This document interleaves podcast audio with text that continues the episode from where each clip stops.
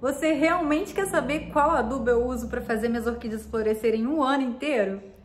Olá, meu nome é Vanessa Monteiro, sou especialista no cultivo de orquídeas e eu tô aqui para te dar um segredo, a chave da floração das orquídeas. Recebo muitas perguntas nesse sentido. Vanessa, qual o adubo você usa para fazer a sua orquídea florescer? Qual adubo você usou nessa planta que deu uma flor tão linda? E eu vou falar uma coisa com vocês. Não fiquem chateados comigo. Mas não é questão de adubo, gente. Não é questão de adubo. Vamos ser realistas. Você pode colocar o adubo mais caro do mercado, você pode colocar o adubo mais conhecido do mercado, ele não vai fazer a sua orquídea florescer se ela não estiver recebendo outras necessidades que eu vou contar para você. E aí sim, no final desse vídeo você vai ficar sabendo o que realmente faz a sua orquídea dar flores e flores e flores. Mas antes disso, já peço que você deixe o seu like compartilhe com seus amigos e se você ainda não é inscrito, se inscreva no canal e ative esse sininho que tem do lado aqui, ó, para todas as notificações, que sempre que eu mandar um vídeo aqui pro canal, você vai receber um aviso aí bem bacana, combinado? Para começo de conversa, quando você pega uma planta e começa a adubar, esse adubo só vai dar efeito bem lá na frente, isso bem aos poucos. Por quê? Na natureza, as plantas recebem adubação, conforme vocês já devem saber, de restos de material orgânico que caem ali entre as raízes, onde as plantas ficam ali nas forquilhas. Então tem é, folhinha que cai, entra em decomposição, tem o passarinho que morreu, o ovinho que caiu do ninho, os dejetos mesmo dos passarinhos, entre outras matérias orgânicas. Quando a gente compra uma orquídea direto da floricultura ou do orquidário, do garden, lá de onde ela veio do produtor, ela recebia adubação. Mas você trouxe ela para sua casa certo? Aí você resolve que ano que vem você quer que ela floresça muito e muito linda. Primeira coisa que você tem que fornecer a ela, um ambiente adequado.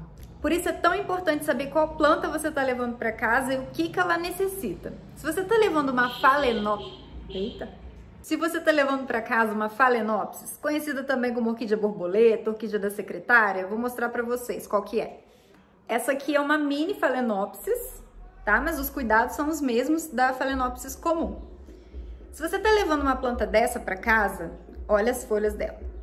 Ela não gosta de muita luz. Se você colocar junto com uma catleia, que é aquela ali, ó, de flores grandes, você vai prejudicar uma ou outra, porque essa daqui, se ficar no sol, vai queimar e vai perder todas as folhas. A outra, se ficar na sombra junto com essa, não vai florescer.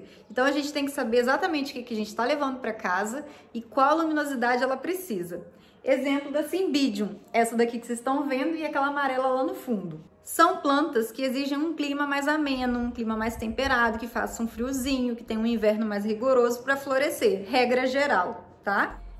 Então, a chave de ouro número um para que você tenha muitas flores e orquídeas cada vez mais lindas e abundantes é achar o local ideal que você vai cultivar na sua casa. Segundo lugar, temperatura. Conforme eu falei já da Cymbidium, gosta de climas mais amenos. Tem plantas aí que preferem um friozinho. Dendrobium geralmente floresce, Dendrobium olho de boneca, floresce muito bem no sul. Aqui na região do sudeste, lá para o Nordeste, Norte Nordeste, a gente tem que fazer um estresse hídrico na planta para que ela floresça, aumentar a luminosidade. No Sul já é bem natural, porque já é do clima dela, do DNA da planta, ela está acostumada com isso. Então, fazer a escolha certa da planta que você vai levar vai fazer total diferença. Diferenças de temperatura e clima são muito importantes. Por exemplo, você compra uma Phalaenopsis que vai bem no seu cultivo, e aí você coloca dentro de casa e ela não recebe as variações climáticas, as variações de temperatura entre a manhã, a tarde e a noite, as variações da umidade relativa do ar entre a manhã, a tarde e a noite, ela não vai florescer porque ela não vai ter nenhum estímulo externo para que ela floresça. Então não é que seja impossível que você cultive a sua planta, a sua orquídea, a sua phalaenopsis dentro de casa, dentro de apartamento. Não, é totalmente possível, mas desde que você observe determinados pontos. Primeiro ponto essencial: coloque numa área bem luminosa, porém não pode incidir sol direto. Estamos falando aqui da Phalaenopsis, mas para cada orquídea que você adquirir, você vai ter que saber a necessidade dela. Então, a princípio, a Phalaenopsis não pode ter sol direto. Cuidado com janelas que tenham espelhos perto, para que na hora que o sol bata, ele não reflita na folha e queime, porque daí é pior ainda a queimadura. Outra coisa muito interessante, você deixar um pouco essa janela aberta, porque a planta vai receber o frescor da manhã, o quentinho da tarde, a umidade da noite. Ou seja, ela precisa sentir as variações climáticas. Não pode ficar num local em que seja sempre a mesma temperatura, a mesma umidade, o mesmo tudo, porque daí ela vai ficar a mesma sempre também.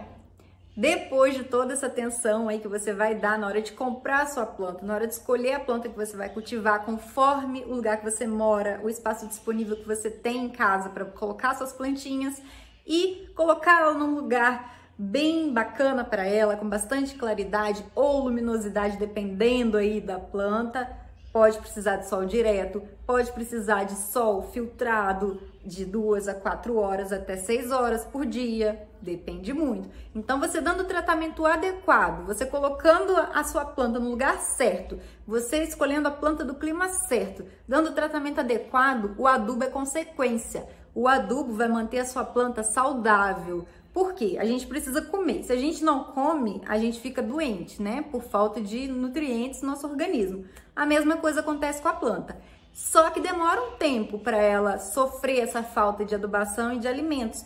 Enquanto isso, ela vai, ela mesma vai se nutrindo com os próprios nutrientes que tem nas folhas, nos pseudobulbos que ela tem. Então, não é o adubo que é o essencial. Se você carro de som, maravilhoso, né? Então não é o adubo que vai fazer a sua planta magicamente florescer.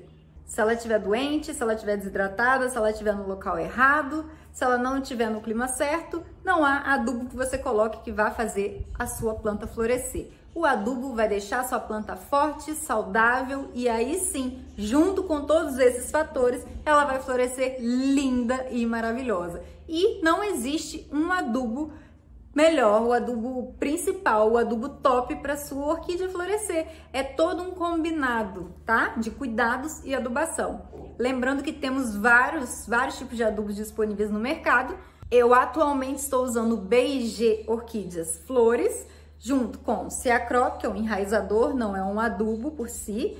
Uso o cálcio, o Calbit C, uso também o enxofre da Forte e uso repelente de óleo de NIM de 15 em 15 dias para quem quer saber o que, que eu uso nas minhas plantas. Mas posso afirmar para vocês que se eu não tivesse as plantas do meu clima correto, no local correto, com a rega correta, eu poderia colocar qualquer adubo nela que elas não iam florescer nunca. Então, combinado, gente? Não tem adubo mágico para floração. Existem cuidados essenciais que vocês têm que ter e também a adubação faz parte sim da floração. E não é necessário que vocês comprem adubo específico de floração a planta precisa de adubação com macro e micronutrientes. Contendo os macro e micronutrientes, tá ótimo para ela, tá? Aqui no canal mesmo eu vou deixar o link tem vídeo falando sobre macro, micronutrientes, tem calendário, cronograma, vou deixar tudo aqui para vocês nos cards, vou deixar de sugestão, vou deixar link aqui embaixo, então não vai faltar